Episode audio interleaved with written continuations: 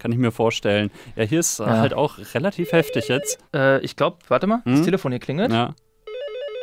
Ich gehe mal kurz ran, ja? Ja, ja okay, klar. Ja, hallo?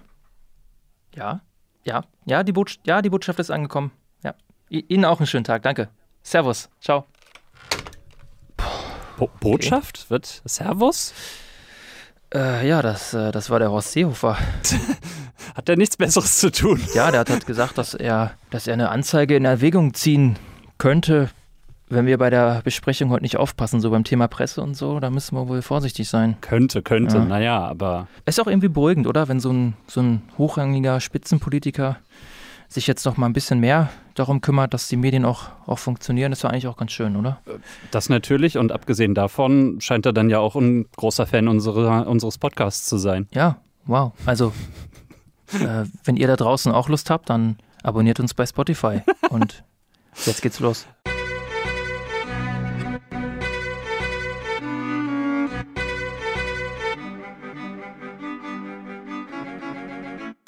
Hallo und willkommen bei Untermedien Ausgabe, mein Gott, 17?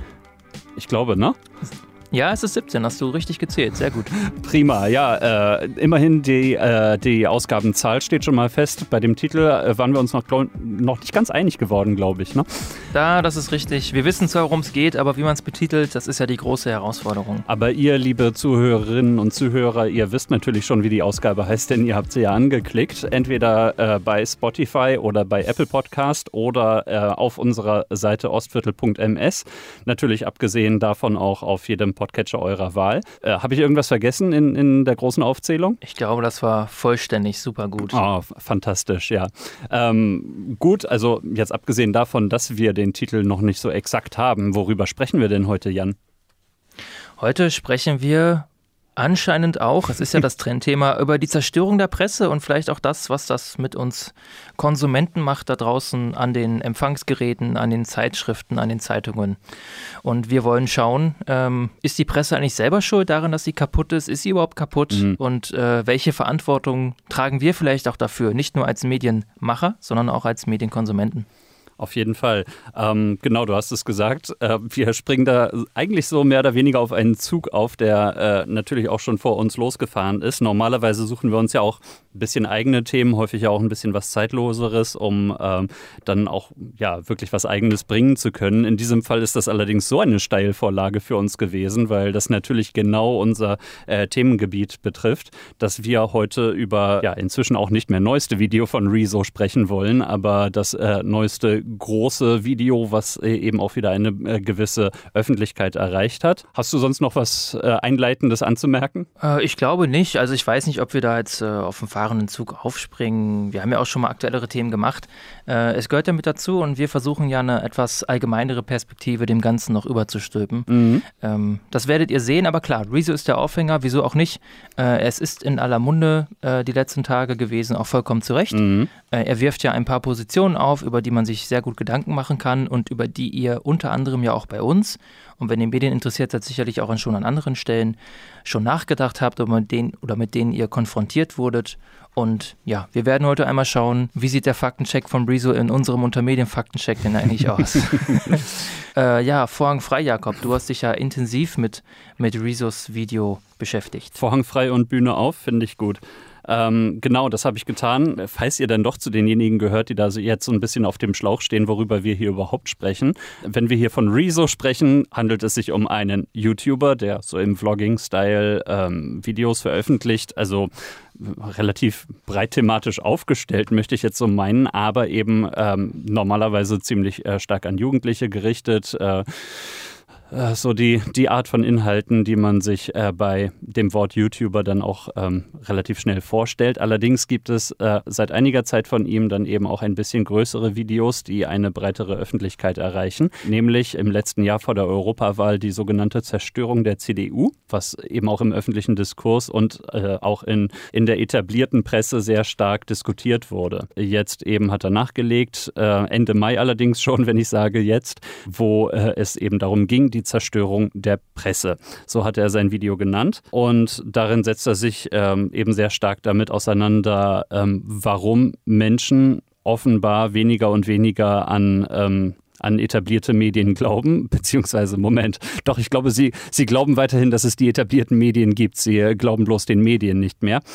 Also der Anlass dieses Videos ist äh, jetzt eben gewesen, dass aufgrund äh, von Corona, den Zugangsbeschränkungen und so weiter, äh, es zumindest in der öffentlichen Wahrnehmung jetzt ein hohes Aufkommen an Verschwörungsideologien, Verschwörungstheorien gegeben hat. Da können wir sicherlich auch hinterher nochmal kurz drauf zu sprechen kommen. So ähm, die Namen, die dann da so immer fallen, KenFM und solche Geschichten. Attila Hildmann, Detlef die Soest, also alles sehr ähm, öf öffentlich wichtige Personen. Ja, jedenfalls ähm, ist Rezo dann so ein bisschen der Frage nachgegangen, sind nicht auch ein wenig die Medien selbst daran schuld, dass ihnen äh, nicht mehr so sehr geglaubt wird und dass dann eben solche Verschwörungsideologen äh, Zulauf erhalten. Da hat er einen relativ breiten Bogen gespannt und deswegen würde ich vorschlagen, dass wir einfach mal so ein bisschen chronologisch durchgehen, was er denn da so gebracht hat. Ja, das halte ich auch für den richtigen Ansatz. Das Video ist ja, ähm, ist ja fast eine Stunde lang, ja. genau eine Sekunde drunter geblieben. Und ich glaube, dass er da schon eine ganz interessante, eine ganz interessante Argumentationskette aufbaut, mhm. äh, die es wert ist, sich damit aber nochmal etwas ausführlicher zu beschäftigen, weil ja jetzt vor allem, darauf werden wir gleich noch kommen, in der kritischen Betrachtung der Presse, zumindest meinem Eindruck nach, äh, die Presse sehr mit sich selbst und den Parts beschäftigt war, in denen die jeweiligen Medien selbst benannt wurden. Ja. Äh, dabei macht das ja eigentlich nicht den Hauptteil des Videos aus.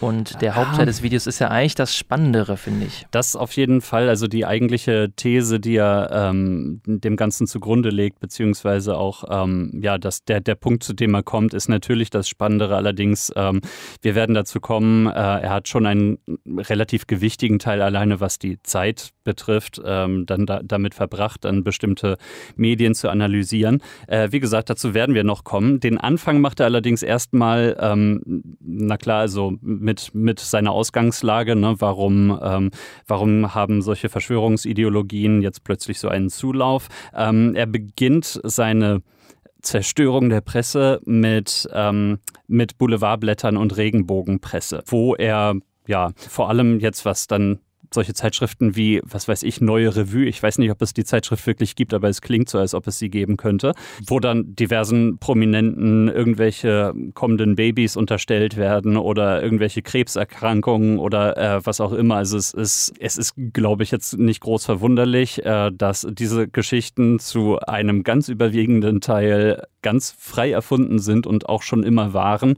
Äh, denn also äh, solche Regenbogenpresseblätter hat es wirklich schon immer gegeben, nach meinem Eindruck. Also zumindest in irgendwelchen Arztpraxen, wo ich als Kind gewartet habe, haben die dann auch schon immer gelegen.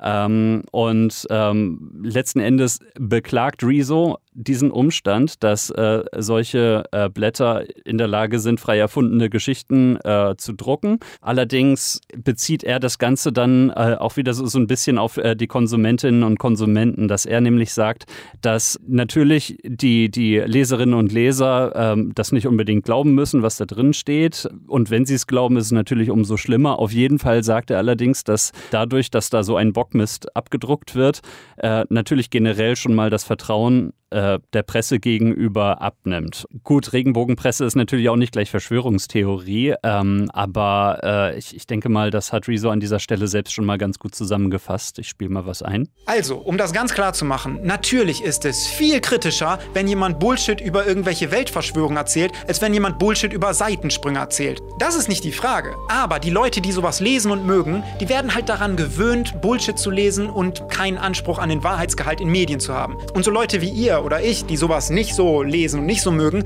die verinnerlichen aber, dass man Medien grundsätzlich mal misstrauen sollte, wenn die was sagen, weil da ist auch viel Bullshit dabei. Bei Regenbogenpresse bleibt Rezo allerdings nicht. Also ähm, ist logisch, wenn er, ähm, wenn er jetzt aussagen wollen würde, äh, Regenbogenpresse untergräbt die Autorität der seriösen Presse, wäre das natürlich jetzt noch kein vollständiger Punkt, würde ich sagen. Er schlägt dann so ein bisschen den Bogen. Äh, erstmal über die Boulevardpresse, wo äh, man natürlich auch darüber diskutieren kann, kann, wie groß der Wahrheitsgehalt solcher Meldungen dann da äh, immer sind. Ja, ganz so frei erfunden wie äh, eben solche Geschichten über irgendwelche Royals oder ähm, Promis oder sowas, ähm, äh, hat man da ja dann nicht. Häufig ist der Nachrichtenwert dann ja doch ein bisschen größer, zumindest in der Boulevardpresse.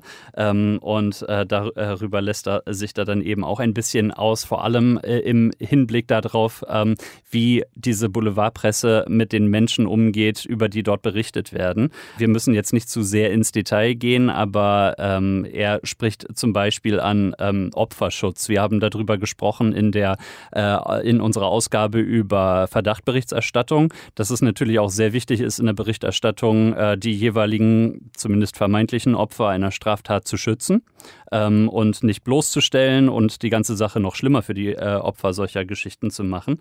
Äh, das spricht da an, äh, wo eben teilweise in der Boulevardpresse ähm, eben genau dieses Opferschutzprinzip mit Füßen getreten wird, relativ häufig. Dann spricht er an Nacktheit ähm, betrifft vor allem äh, irgendwelche Prominenten, die äh, irgendwelche verrutschten Kleider haben. Natürlich sind es alles immer Frauen.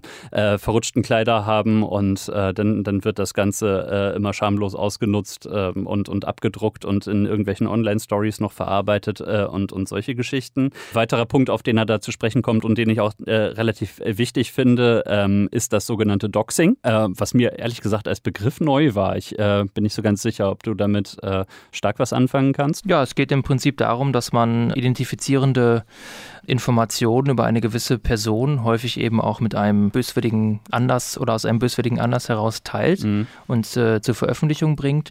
Da gibt es gerade ein ganz aktuelles Beispiel. Vielleicht kennst du die Seite sogar oder den Blog Slate Star Codex. Nee, nie gehört. Das ist, das ist wirklich ein ähm, ganz, in meinen Augen ganz äh, grandioser Blog, schon seit Jahren, mhm. der ähm, einen eigentlich immer, es soll keine Konsumempfehlung sein, ist es jetzt gerade auch leider nicht, äh, weil der ähm, doch immer ganz viele verschiedene neue ähm, Denkanstöße gibt, mhm. ist von einem Psychologen ähm, oder einem Psychiater, ich glaube ein Psychologe ist er, mhm. äh, ist das Ganze ähm, geführt und der, ähm, dem ist es natürlich wichtig, dass er möglichst anonym bleibt, ja. äh, damit eben Patienten zum Beispiel oder Leute, die nicht mit ihm einverstanden sind, ihn nicht einfach ausfindig machen können. Und der hat eine Interviewanfrage, jetzt vor zwei, drei Tagen war es, glaube ich, bekommen von der New York Times. Mhm. Die wollten unter anderem auch über ihn berichten, also über seinen Blog. Und der New York Times-Journalist teilte ihm damit, dass er seinen Namen in Erfahrung gebracht habe und den auch in dem Artikel veröffentlichen würde. Okay. Und daraufhin hat der Scott Alexander, also das sind seine Vornamen, die sind auch bekannt, dem Journalisten darum gebeten, das doch bitte nicht zu tun und hat auch nicht ganz verstanden, wieso er das tun möchte. Mhm. Und der New York Times Journalist hat darauf bestanden und daraufhin hat dann der Scott Alexander seinen Blog eingestellt. Okay. Ne? Weil er eben eine Angst hatte, da jetzt gedoxt zu werden. Aber ja. im Prinzip ist es quasi verraten, wie heißt jemand, wo wohnt jemand, das kann alles da zusammenfallen. Und ähm, ja, Rezo bringt dann ja das wunderbare Beispiel, ich will jetzt den Namen auch nicht sagen, weil Rezo hat den Namen auch nicht benannt, aber von einem, sagen, ja von einem Gewerkschaftsführer, der vor einigen Jahren doch stark im Fokus stand und unter anderem von der Bild wie eine Sau durchs Dorf getrieben wurde. Ganz genau. Und ähm, dem stellt Rezo gegenüber, dass ähm, dann der Bild-Chefredakteur sich geweigert hat, öffentlich eine Aussage darüber zu ähm, treffen, ähm, wie hoch sein eigenes Gehalt ist, ähm, mit der Begründung, dass er dadurch seine Familie in Gefahr bringen würde.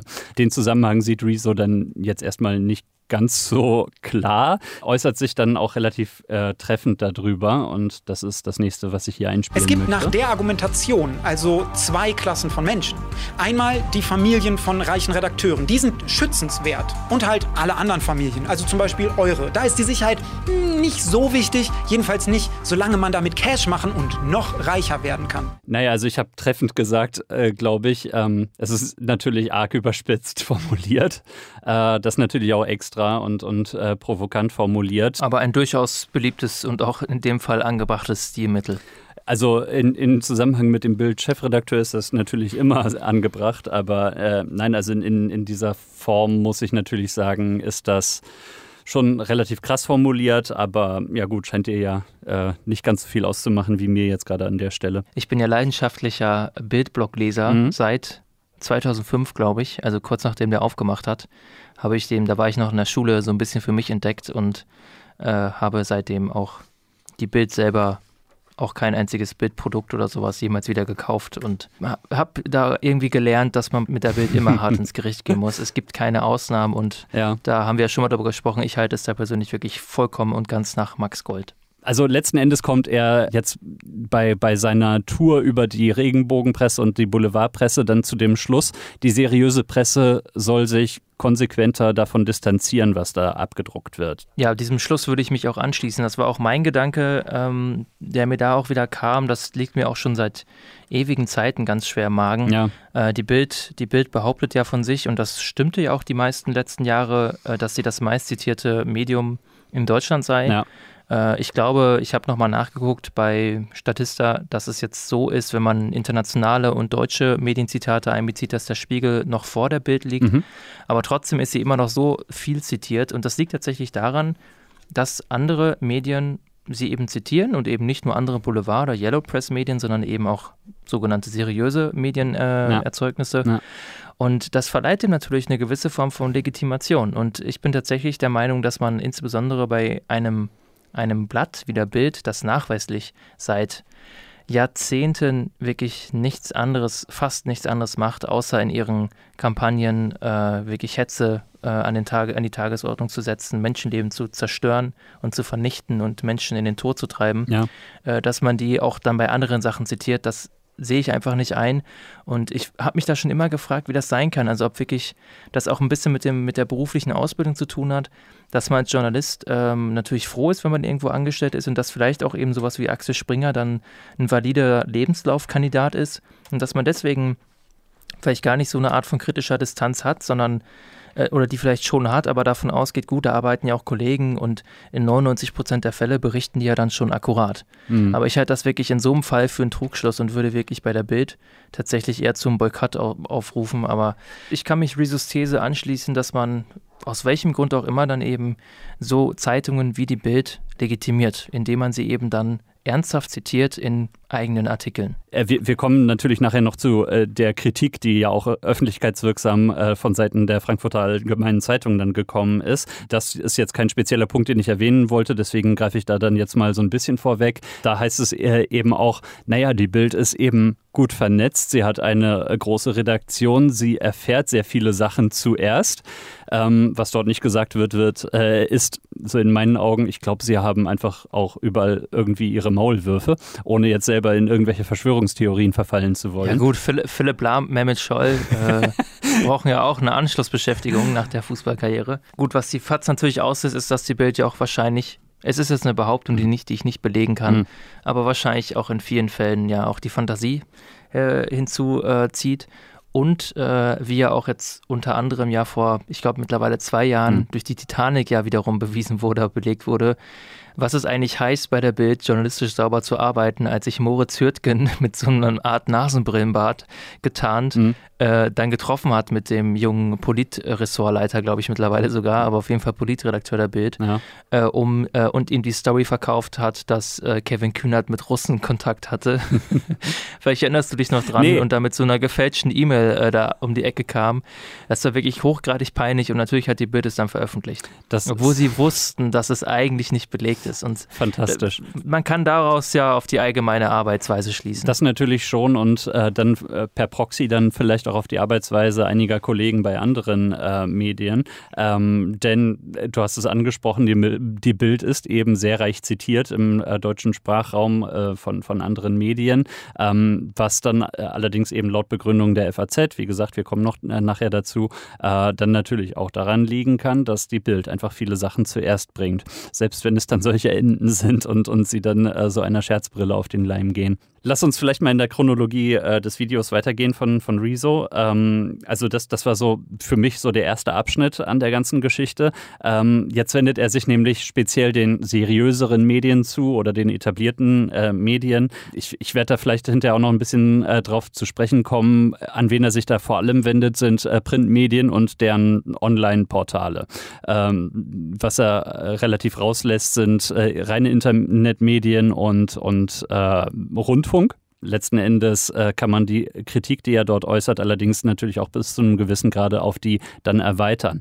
Ähm, was er als nächstes beklagt, ja, ist äh, überschrieben mit Ich stelle doch nur Fragen. Äh, letzten Endes, ähm, was er äh, dort anprangert, ist, dass sehr häufig ähm, alleine in Schlagzeilen sehr offene Formulierungen verwendet werden oder äh, Fragen formuliert werden, die äh, alleine dadurch, dass sie so formuliert sind, äh, das Verständnis der Leserinnen und Leser ähm, auf eine gewisse Art und Weise lenken, schon äh, auf einen gewissen Punkt irgendwie aufmerksam machen äh, und, und dadurch äh, schon ein wenig die, die Meinungsbildung äh, bei den Konsumierenden ähm, so, so ein bisschen vorantreibt und vorgibt. Und das ist ein, ein Umstand, den er da beklagt.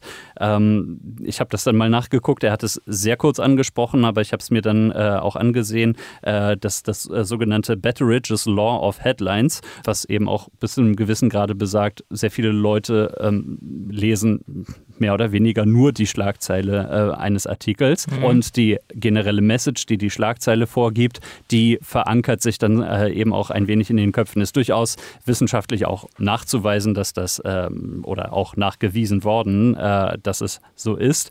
Und ähm, Rezo meint, dass die Medien dann natürlich in der Verantwortung sind, ähm, damit nicht leichtfertig umzugehen und sowas auch wirklich zu lassen. Auf jeden Fall meint er, es werden halt Behauptungen in den Raum gestellt, hinter denen man überhaupt nicht stehen muss, wirklich als, äh, als, als Redaktion. Ähm, aber trotzdem schreibt man das halt erstmal. Da meint er eben, ähm, dass die Medien äh, auch an der Stelle selbst bis zu einem gewissen Grade schuld daran sind, äh, wenn sie mit solchen ja auch relativ clickbaity äh, Schlagzeilen dann dafür sorgen, ähm, dass ihr Vertrauen unterhöhlt wird. Letzten Endes meint er dann eben, kann das dazu führen, dass äh, man auf Seite der Konsumierenden äh, dann so weit abstumpft, dass man ähm, auch bei äh, interessant wirkenden Meldungen dann schon überhaupt nicht mehr draufklicken mag. Und das wäre dann das nächste Zitat, was ich von ihm einmal bringen möchte. Wenn Journalistinnen und Journalisten diese Techniken benutzen, dann sorgen sie schon dafür, dass manche Leser die Inhalte dann eher in Frage stellen. Ich meine, hattet ihr das noch nie,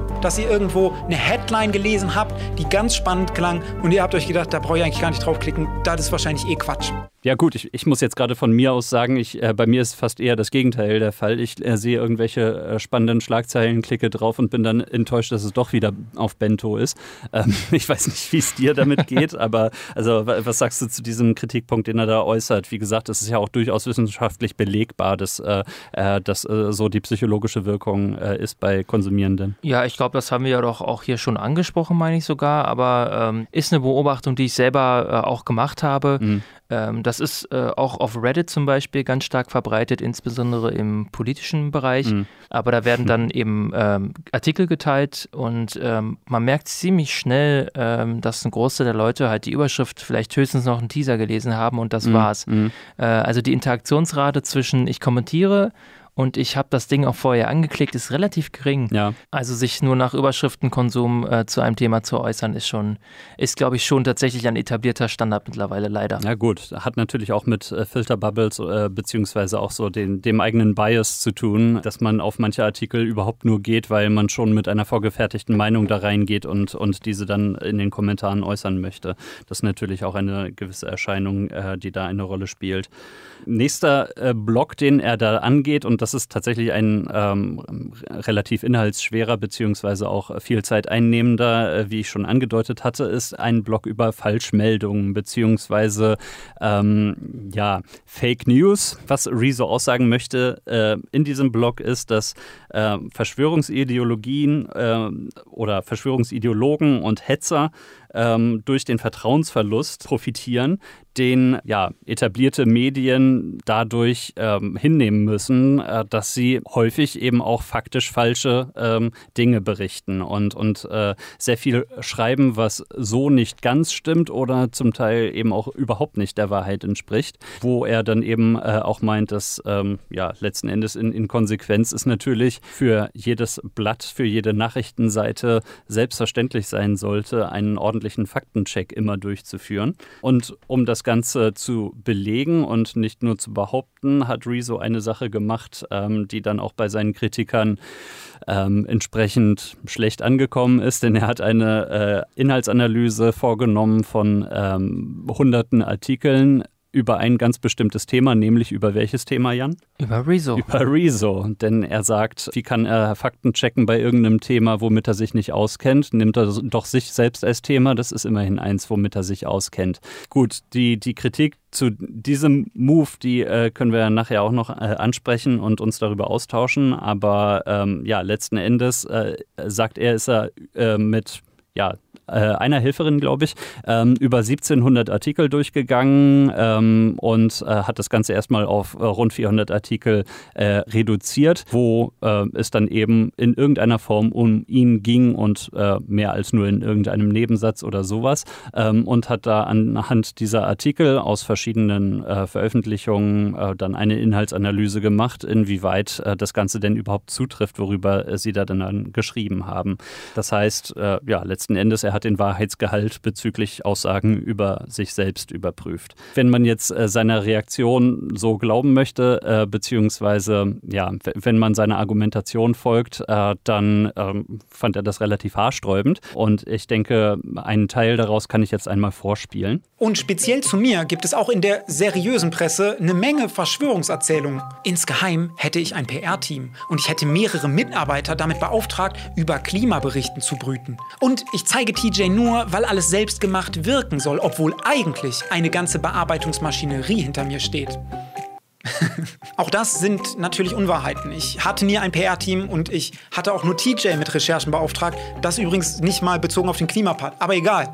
Es existiert natürlich auch keine Bearbeitungsmaschinerie und ich zeige TJ nicht, weil alles selbstgemacht wirken soll, sondern weil der Dude die letzten zwei Jahre fast täglich bei mir zu Hause war, wir auch neben der Arbeit befreundet sind und abhängen und er sogar mal wochenlang bei mir gewohnt hat. Also liebe FAZ und Süddeutsche, nur weil ihr euch das nicht vorstellen könnt, heißt das doch nicht, dass ihr euren Lesern irgendwelche Märchen erzählen solltet, die ihr nicht mal belegt und auch gar nicht könntet, weil man Bullshit nicht belegen kann. Kurze Seitenbemerkung, also da geht es um äh, Berichterstattung, die äh, aufgetaucht ist nach seinem Video Zerstörung der CDU. Da war er nämlich ganz besonders stark auf Klimapolitik eingegangen. Ähm, und äh, ja, in diesem Zusammenhang waren dann eben äh, solche äh, Artikel erschienen, über die er in diesem Part jetzt gerade gesprochen hat. Ich denke, das äh, hat jetzt eben auch relativ äh, viel äh, damit zu tun, ähm, dass diese Medien bis zu einem gewissen Grade ihn eben auch als YouTuber und äh, somit als äh, ja auch inszenierte Persönlichkeit äh, dann eben äh, darstellen wollen. Und ähm, ja, das hat er dann da eben bemängelt, dass da einfach die Fakten nicht gestimmt haben ähm, und hat es dann, wie jetzt gerade zu hören war, deswegen auch relativ ausführlich einfach dargelegt, äh, wie äh, da die Situation ist, dass da jetzt nicht irgendwie ein großes Team dahinter steht und äh, so etwas. Und das sind jetzt eben die größeren Sachen gewesen, über die er sich da aufgeregt hat, ne, wenn, wenn es darum ging, äh, dass da äh, irgendwie das falsche Studienfach äh, stand, was er, was er belegt haben sollte und, und keine Ahnung, äh, ist das natürlich genauso ein Faktenfehler, der natürlich aber nicht so schwer wiegt. Das hat er auch, hat er auch klar gemacht in seiner Argumentation. Ja, er kommt dann ja am Ende zum einer Auswertung. Mhm die dann die FAZ, du hast ja auch gerade schon angesprochen und auf die kommen wir jetzt auch yep. dann gleich zu sprechen, mhm. auf Platz 1 sieht. Auf Platz 1 der Faktenverdreher meinst du, ja. Genau, Platz 1 der Faktenverdreher, also 67 Prozent der von Rezo und seiner Kollegin Lisa analysierten Artikel sollen wohl fehlerhaft sein. Das ist zumindest die Behauptung und wie gesagt, es bezieht sich jetzt am Ende auf über 400 Artikel auf alle Medien verteilt. Ich habe jetzt nicht genau. speziell nachgeguckt, wie viele FAZ-Artikel das genau waren. Eine Visualisierung in Prozent ist deswegen vielleicht nicht ganz so glücklich, weil es unter 20 Artikel, glaube ich, äh, von der FAZ gewesen sind, äh, die er da durchgegangen war.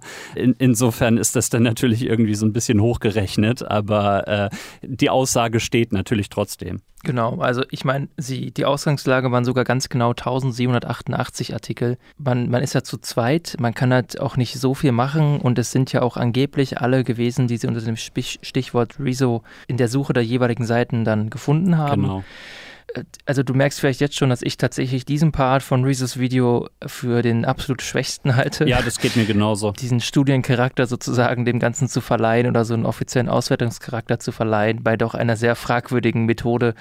Ähm, das, das ist sicherlich nicht die Stärke des Videos gewesen, aber ich denke mal, das wird ja in der Kritik der FAZ dann gleich auch noch mit abgedeckt werden. Sicherlich. Also äh, ich finde es halt ein bisschen schade, weil er im Prinzip einen guten Punkt macht, also ohne jetzt ein Fazit vorwegnehmen zu wollen, aber er macht im Prinzip mit diesem Video einen guten Punkt. Ähm, aber das Herzstück äh, dieses Videos, ähm, jedenfalls so wie ich das jetzt verstanden habe, ist eben dieser Part gewesen. Und ja, du sagst es, ich finde ihn eben auch äh, am schwächsten äh, an dem ganzen Video.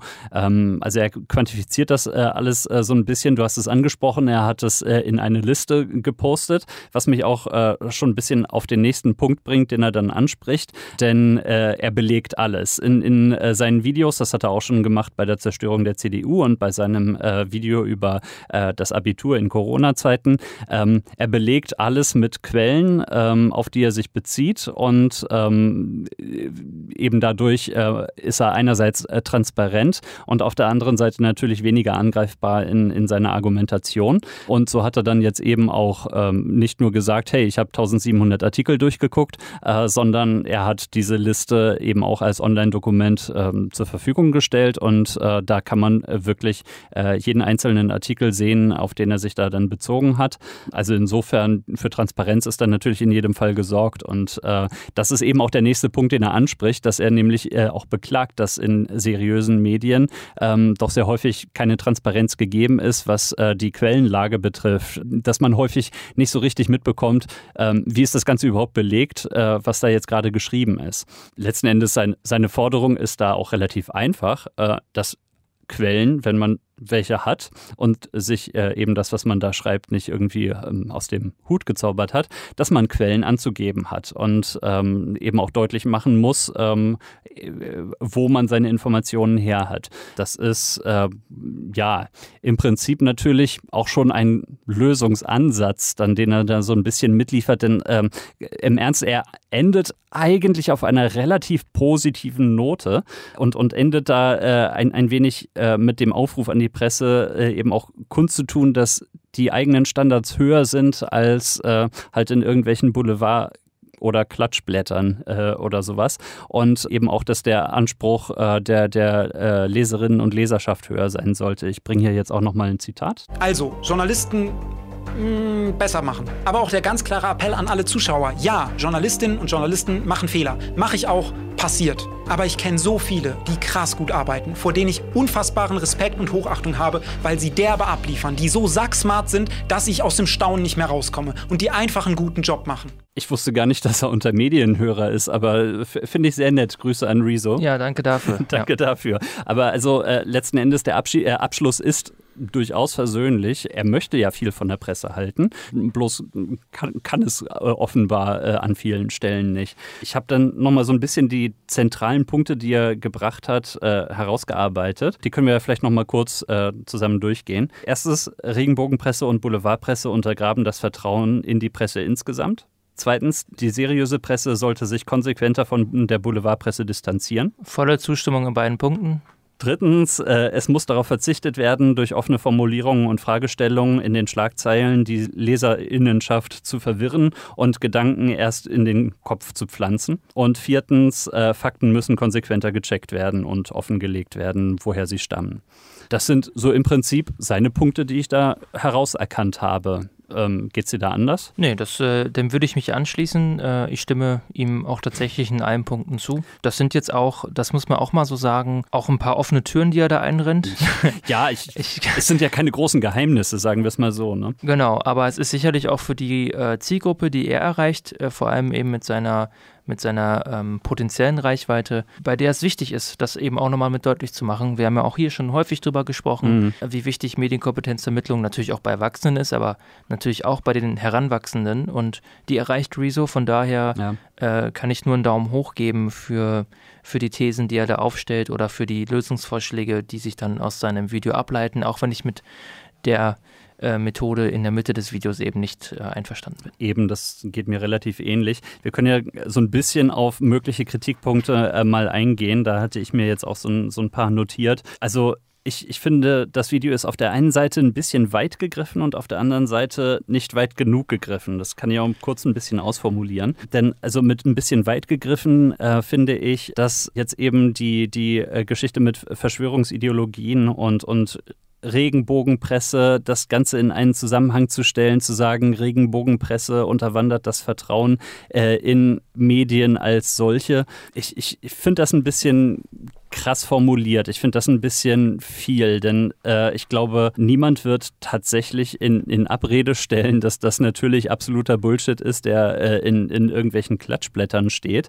Und äh, die allermeisten, denke ich, werden sich auch darauf einigen können, dass es häufig genug totaler Bullshit ist, was zum Beispiel in der Bild steht. Aber ich weiß nicht, ob das wirklich Vertrauen gegenüber dem Berufsstand äh, des Journalisten oder der Journalistin was ändert. Äh, ich weiß nicht, wie du das siehst. Ich war auf jeden Fall auch überrascht, äh, als ich das Video dann mir angeguckt habe, mhm. weil man hatte da vorher schon mitbekommen, was ist los und ähm, war wirklich überrascht, dass er das mit den Verschwörungsmärchen aufmacht. Und, es war halt, ähm, glaube ich, für ihn der Anlass, dieses Video überhaupt zu machen. Äh, deswegen, genau, ja. und es, es nimmt aber tatsächlich ja eine ganz andere Richtung ein. Mhm. Und ähm, ich, ich, weiß, ich weiß genau, was du meinst. Also so dieses Gefühl, äh, es ist so ein bisschen der Anspruch, ähm, alles auf einmal zu erklären, mhm. aber es nimmt sich dann doch so sehr spezielle ähm, Situationen heraus, um dann eben das Gesamtkonstrukt darzustellen. Und äh, ich kann das auch nachvollziehen, wieso das passiert und, und wieso man sowas auch macht. Das machen wir ja auch teilweise. Ja. Ich kann zwar der Argumentation folgen und ich kann ja auch in Teilen natürlich was abgewinnen, äh, aber vielleicht ist die Kausalkette da ein bisschen zu verschwurbelt aufgebaut und vielleicht tatsächlich auch dann zu, ähm, zu simpel oder zu eindimensional kausal gedacht, mhm. sage ich mal. Mhm. Na gut, du sagst es ja aus mit kausal. Also äh, es werden Zusammenhänge hergestellt, wo vielleicht nicht unbedingt welche herzustellen sind. Ne? Jedenfalls nicht so direkt. Genau, also ich, ich verstehe total, also ich hätte es wahrscheinlich andersrum gemacht, auch wenn der, auch wenn er sich so jetzt eine schöne Klammer gebaut hat. Mhm. Aber es wäre sicherlich klüger gewesen, einfach mit Regenbogen und Boulevardpresse anzufangen und diese These, dass, dass die dazu beitragen, dass man die Presse allgemein dann vielleicht weniger ernst nimmt, da kann ich mich anschließen. Ob das jetzt wirklich hundertprozentig so ist, das ist ja wirklich etwas, was man der, Wissen, der Medienwissenschaft oder der Medienforschung mhm. überlassen müsste, um das festzustellen. Ja. Ähm, aber das kann ich nachvollziehen. Und ähm, Hinterher hätte er immer noch darauf zu sprechen kommen können, dass natürlich eine geschwächte Presse oder eine geschwächte Glaubwürdigkeit in die Presse die Verbreitung von Verschwörungsmärchen, die sich eben mit der Presse beschäftigen, dass sich das unterstützend darauf auswirken kann. Mhm. Aber so rum, wie er es jetzt gebaut hat, fand ich es jetzt auch nicht unbedingt glücklich. Das heißt, es, es wäre eigentlich ein Zusammenhang herzustellen gewesen, den er aber so nicht hergestellt hat, meinst du? Ja, im Prinzip schon. Er hat es für mich ein bisschen falsch rum aufgezogen. Äh, letzten Endes, wir haben es jetzt auch schon mehrere Male angesprochen, dass ähm, es da eine entsprechende Reaktion natürlich von diversen Medien gegeben hat und sehr viele Medien gleich welcher Art äh, haben Rezo da durchaus auch recht gegeben in seiner Argumentation oder in seinen Grundaussagen. Aber eben eine Reaktion hat ähm, gestammt von der Frankfurter Allgemeinen Allgemeinen Zeitung. Ich werde das hier jetzt äh, mal so zwischendurch immer mal so ein bisschen einstreuen, was es da denn gegeben hat. Denn was da äh, auffällig war an der Reaktion von der FAZ, war, dass sie auch mit einem Video geantwortet haben. Äh, und zwar hat dort der äh, Redakteur Konstantin van Leinden geantwortet auf Rezo und äh, es ja mehr oder weniger so aufgezogen wie ein Rezo-Video.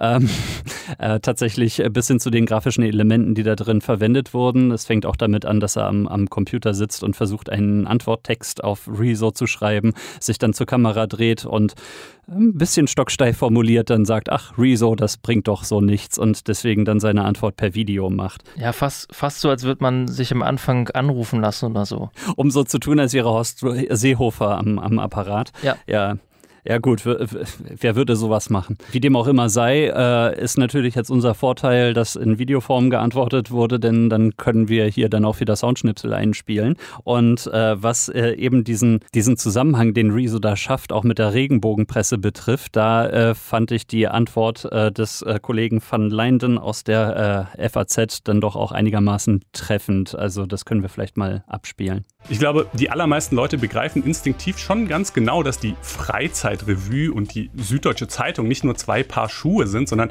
dass die Schuhschränke nicht mal auf demselben Planeten stehen eine fantastische Formulierung, wie sie nur aus der Presse kommen kann. Ja, finde ich auch schön. Ich hatte angemerkt, für mich ist äh, das Video einerseits zu weit gegriffen, äh, eben auch durch diesen Exkurs über Regenbogenpresse und so weiter. Ähm, allerdings an anderen Stellen nicht unbedingt weit genug gegriffen, denn ich hatte äh, angemerkt, dass es natürlich auch um, äh, da vor allem um Printmedien und deren Online-Ausgaben geht, beziehungsweise auch um reine Nachrichtenseiten, aber er zum Beispiel kein Wort verliert über den Rundfunk, also weder öffentlich-rechtlich noch privat. Er sagt dann zwar hinterher, ne, von wegen hackt bitte nicht auf den öffentlich-rechtlichen Medien rum ähm, und so, aber äh, in seiner Analyse, die er da vorgenommen hat und äh, auch in seinen ganzen anderen Formulierungen geht er eigentlich nur auf irgendwelche Nachrichtenseiten und, und äh, die, die Printmedien ein.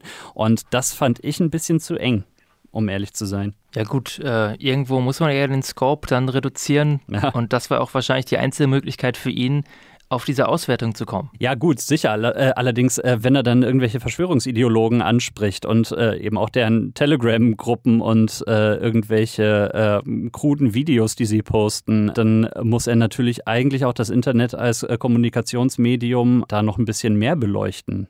Er selber bewegt sich ja in diesem Medium und, und nur in diesem Medium.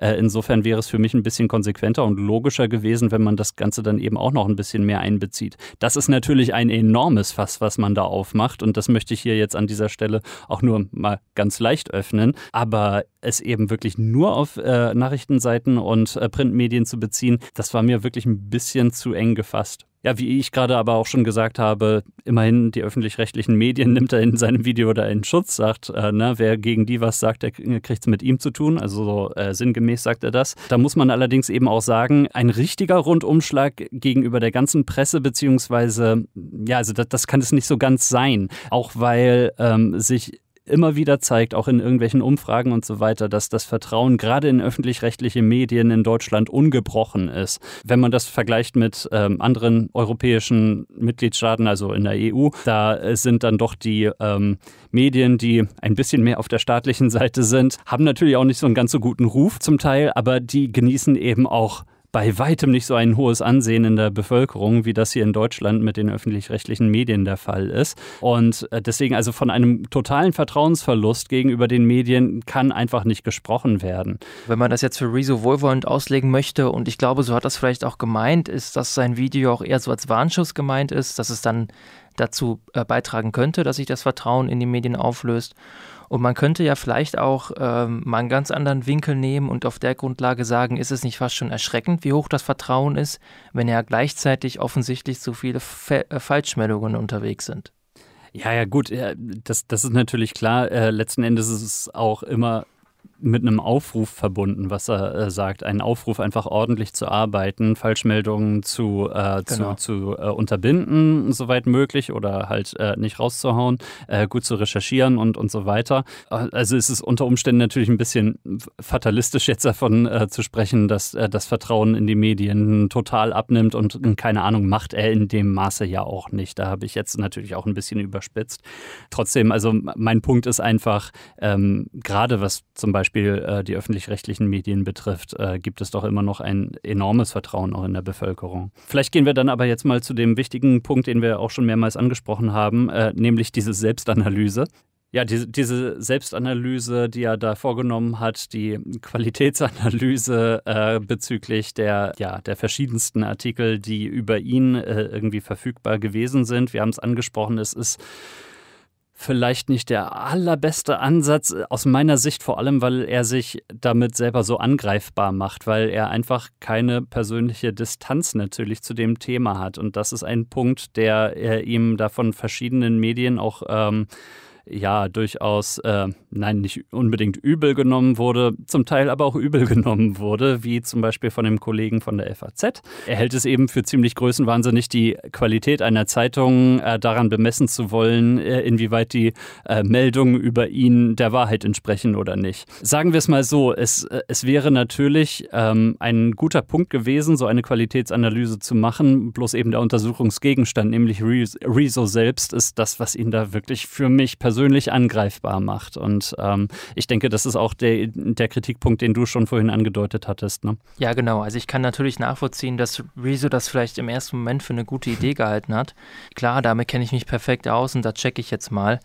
Äh, es wäre aber auf der anderen Seite auch zur Betonung seiner eigenen Thesen, die er aufstellt, sehr viel klüger gewesen, sich auf vielleicht ein anderes Thema zu stürzen, in das man sich ja wiederum selber mhm. einarbeiten könnte äh, um auch zu zeigen, ja. es geht ja doch. Und das dann eben zu behandeln. Es gibt einmal in der Fehlerbewertung selber, gibt es keine richtige qualitative Gewichtung. Das ist auch so ein Problem. Es ist schon sehr quantitativ mhm. veranlagt.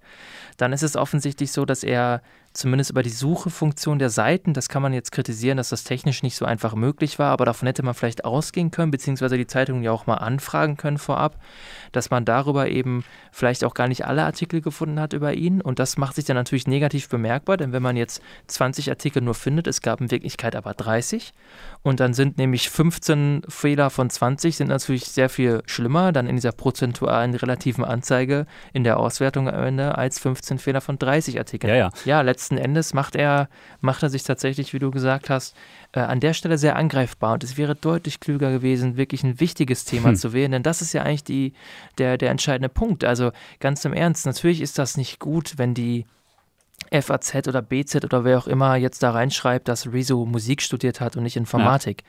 Es ist dumm, es ist vermeidbar, es ist aber auch ja. verzeihbar. Und man muss das so ein bisschen abwägen. Wo, wobei er das ja auch sagt, Menschen machen Fehler, auch Journalistinnen und Journalisten machen Fehler und die landen dann eben manchmal in solchen fertigen Artikeln. Das, das, das sagt er durchaus. Ähm, er meint natürlich aber auch zu Recht, dass solche kleineren Sachen natürlich nicht so schlimm zu gewichten sind wie ähm, halt irgendwelche dickeren Klopper. Das ist, das ist klar. Im Idealfall darf das natürlich nicht passieren. Das hat auch sicherlich mit den Produktionsumständen zu tun.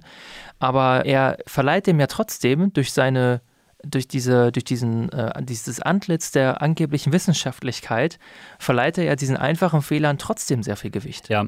Weil am Ende bleibt die Headline von ihm stehen FAZ 67% Falschberichterstattung über mich, BZ, weiß ich was, 55% ja. oder so, dass sich diese Medien dann damit natürlich auseinandersetzen, das ist ja, ja, vorprogrammiert und dann ist es jetzt am Ende ja auch in so einen Interpretationskrieg ausgebrochen, wo dann eben die einzelnen Medien auch vollkommen zurecht gesagt haben, das kann man aber auch so sehen. Ganz ich habe genau. mir das dann anguckt und sagte mir, ja stimmt und ist das jetzt ein Fehler? Hm, eigentlich nicht. Diese große Frage zum Beispiel, äh, ich glaube die Berliner Zeitung war es, die ja dann berichtet hat, Rezo hat insgesamt so und so viele Millionen Subscriber auf YouTube. Und daraufhin hat äh, Rezo das als Fehler markiert und hat dann gesagt, ja, das stimmt nicht weil ja durchaus auch ein dieselbe Person mich jeweils abonniert haben könnte bei beiden Kanälen. Deswegen kann man jetzt nicht sagen, dass ich insgesamt 5 Millionen, sage ich jetzt mal, hätte, sondern es könnten ja auch 3,7 sein nur. Es wurde dann eben so und so oft auf den Subscribe-Button gedrückt, egal auf welchem Kanal das dann gewesen ist oder auf welcher Seite. Ja, ja, klar. Genau, und natürlich, und sowas wird aber eben als Fehler ausgelegt und das ist, ist, ist jetzt ein gutes Beispiel dafür, da kann man wirklich drüber streiten. Das ist was, wo ich sagen will, es ist jetzt kein Fehler. Da hat jemand sich hingesetzt und die hat zusammengezählt und es geht, und man muss sich auch die Frage stellen, warum hat man das gemacht? Um natürlich dann in dem Artikel darzustellen, was für eine Reichweite hat Rezo. Und ob er jetzt offiziell 10 Millionen hat oder 12 Millionen, ist ja wirklich irrelevant, auch für, den, für die Argumentation. Und das ist so ein, ist dann so ein Punkt, wo es natürlich, wo man einfach ganz klar sagen muss, da hat Rezo sich selbst keinen Gefallen mitgetan.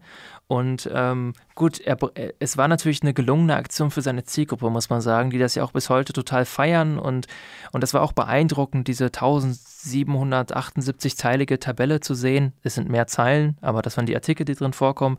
Äh, das ist natürlich beeindruckend auf den ersten Blick, aber es ist tatsächlich es ist nicht wissenschaftlich, es ist keine wirkliche Auswertung, es ist einfach ähm, im Prinzip für das, was er sagen will, nicht zu gebrauchen. Und das ist das Traurige. Weil er einen guten Punkt hat und ihn damit leider äh, selbst ein wenig unterhöhlt. Das, das ist äh, tatsächlich so. Ja. Man, man merkt, wie kleinlich das Ganze sehr schnell wird. Ne? In dieser Reaktion von der FAZ ist es sehr kleinlich. Darauf gab es dann ja noch ein Reaktionsvideo von Rezo, äh, was dann meiner Meinung nach noch kleinlicher äh, wurde und was ich dann schon gar nicht mehr gelesen habe, aber ich glaube du dann. Äh, darauf gab es dann wiederum eine Reaktion äh, der FAZ, in, diesmal in schriftlicher Form. Hast, hast du gelesen, hast du gesagt? Genau, ne? habe ich gelesen und im Prinzip schreiben sie am Ende, wenn du auf dem Niveau weitermachen willst, dann schenken wir dir halt diesen Sieg und steigen jetzt aber aus.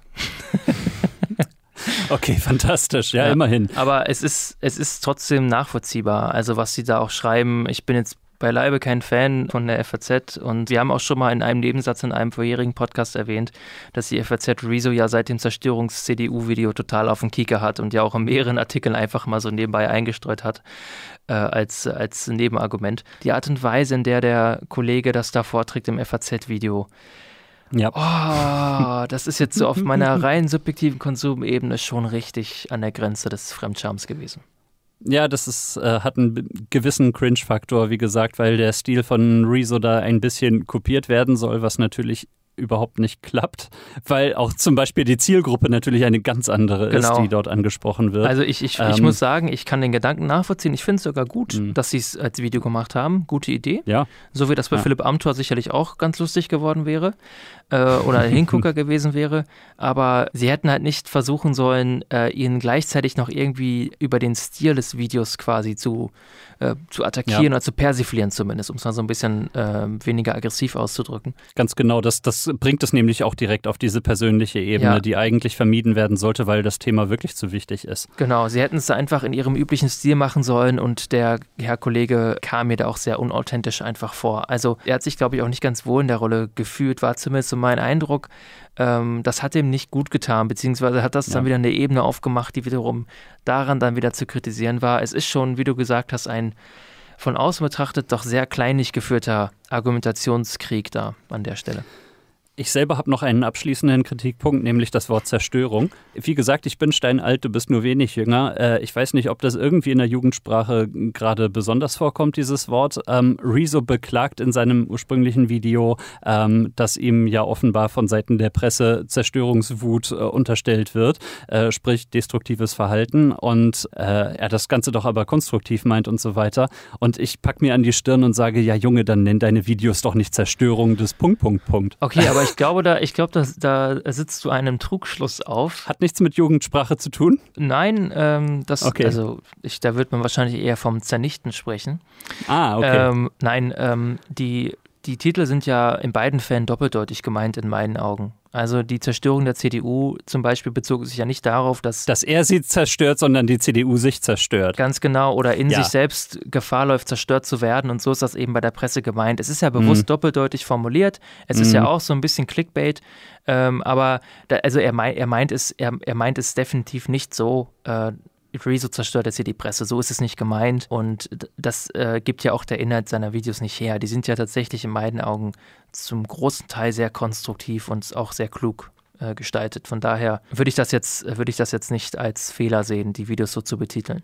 Jetzt, was über meine Kritik noch hinausgehen würde, äh, wären auch Sachen, die der Kollege van Leinten von der FAZ noch aufgebracht hat. Denn ähm, an einer Stelle in seinem Video ähm, kritisiert Rezo in dem Sinnzusammenhang, äh, ich stelle dort nur Fragen, kritisiert er einen Artikel, der in der Welt oder bei Welt Online, ich, äh, nee, in der Welt äh, erschienen ist, ähm, wo darüber spekuliert wird, äh, welche Auswirkungen Corona denn jetzt auf die Wirtschaft haben könnte.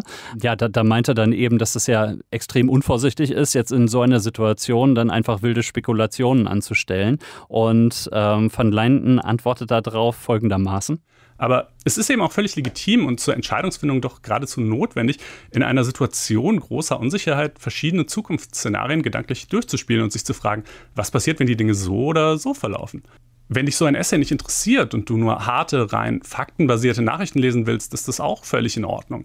Aber es ist doch absurd, dass spekulative, aber auf im Grundsatz plausiblen Annahmen beruhende Szenarien des Weltautors in eine Ecke mit Ken Jebsen zu stellen, der irgendwelchen Schwachsinn von einer Verschwörung der Bundesregierung mit Bill Gates in die Kamera raunt. Da schwingt so ein bisschen was mit, was ich äh, eben auch äh, gedacht habe, als ich mir Rezos Video angesehen habe. Es wird nicht riesig differenziert zwischen äh, Nachrichten und Kommentaren. Äh, an dieser Stelle bezieht er sich eben auf einen Kommentar, der tatsächlich mit spekulativen Elementen umgeht, wo ich jetzt allerdings auch sagen würde, finde ich legitim, so einen Artikel zu bringen. An der Stelle hat er, wenn ich mich jetzt nicht komplett falsch äh, erinnere, vor allem auch kritisiert, dass dieser Artikel neben den ganzen Nachrichtenartikeln platziert wurde. Das sind jetzt aber auch wieder so Klein-Klein-Geschichten, muss ich sagen. Ja, ich kann gut. mich da der grundsätzlichen Kritik nicht anschließen, dass man sowas nicht machen sollte. Das sehe ich auch äh, nicht so wie Rezo. Mhm. Aber ich habe diesen Artikel jetzt selbst nicht gelesen nee, und ich, ich weiß, nicht. dass die Welt ähm, auch hin und wieder mal dazu neigt, dass dann tatsächlich etwas ähm, überze sehr überzeichnet darzustellen, was ja auch ein ja. legitimes Stilmittel sein darf und sein kann. Und natürlich äh, muss man als kritischer Nutzer auch immer schauen, was ist das für, eine, für ein Medium, das ich da konsumiere und was haben die vielleicht für eine generelle Ausrichtung. Das ist ja auch bekannt, dass unterschiedliche Zeitungen, Verlege unterschiedliche Ausrichtungen und Haltungen haben. Und bei der Welt äh, kann man sich ja denken, in welche Richtung das geht. Und ähm, ich kann mir schon vorstellen, dass gerade jemandem, jemandem wie Rezo ein solcher Artikel oder ein solcher Kommentar dann besonders quer sitzt. Kann ich vollkommen nachvollziehen, aber äh, die Kritik ist an der Stelle sicherlich unangebracht und auch das ja. ist dann ein, ein Punkt, den der Kollege van Leinden da dann absolut berechtigt anbringt. Also äh, ich denke, es ist klar geworden, dass natürlich auf der einen Seite berechtigte Kritikpunkte an Rezos Video bestehen, auf der anderen Seite ähm, das Ganze allerdings auch ein bisschen persönlich genommen wurde, also gerade von Seiten der der FAZ, du hast es angesprochen. Im Prinzip gibt es da schon ein Hin und Her äh, seit dem äh, Zerstörung der CDU-Video, ähm, was die FAZ nicht ganz so positiv aufgefasst hat wie viele andere Medien.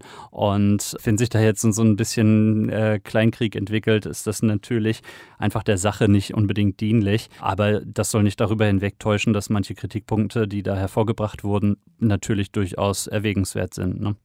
So, was jetzt für dich aus der ganzen Geschichte so das Fazit? Also ich glaube, dass äh, das Video, das Rezo gemacht hat, an und für sich ein bereichernder Beitrag zur medienkritischen Debatte ist. Punkt.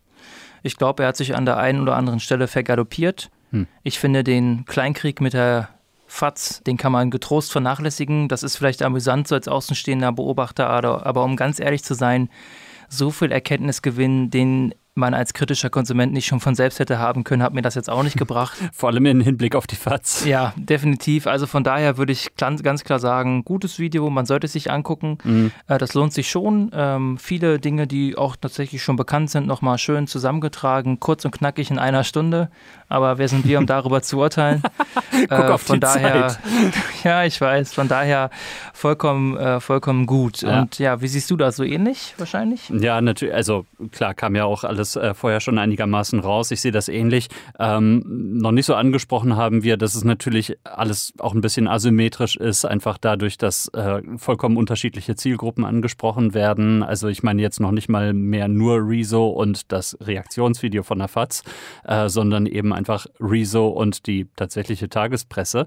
Da gibt es einfach natürlich Überschneidungen, was das Publikum betrifft, aber letzten Endes ist jetzt die Deckungsgröße natürlich nicht hundertprozentig gleich. Du hast es gesagt, es ist ein wertvoller Beitrag, das finde ich auch, vor allem halt in dem Sinne, äh, dass er zur Diskussion anregt und ähm, ja, im Prinzip mehr Medienkompetenz fordert.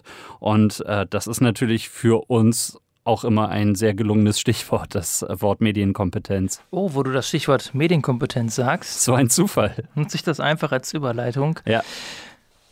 Ich finde, äh, eine Frage, die äh, sich mir auch nochmal dann gestellt hat, beziehungsweise die ja altbekannt ist, äh, Rezo hat ja ausführlich dargestellt, das große Problem damit, dass einige Medienhäuser es sich zur Strategie gemacht haben, mit ihren diversen Plattformen möglichst große Reichweite durch Clickbait-Headlines zu erzielen. Also mhm. Überschriften, die durch äh, ihre äh, Natur, durch die Art und Weise, wie sie äh, bewusst manipulierend formuliert sind, dazu anleiten, drauf zu klicken.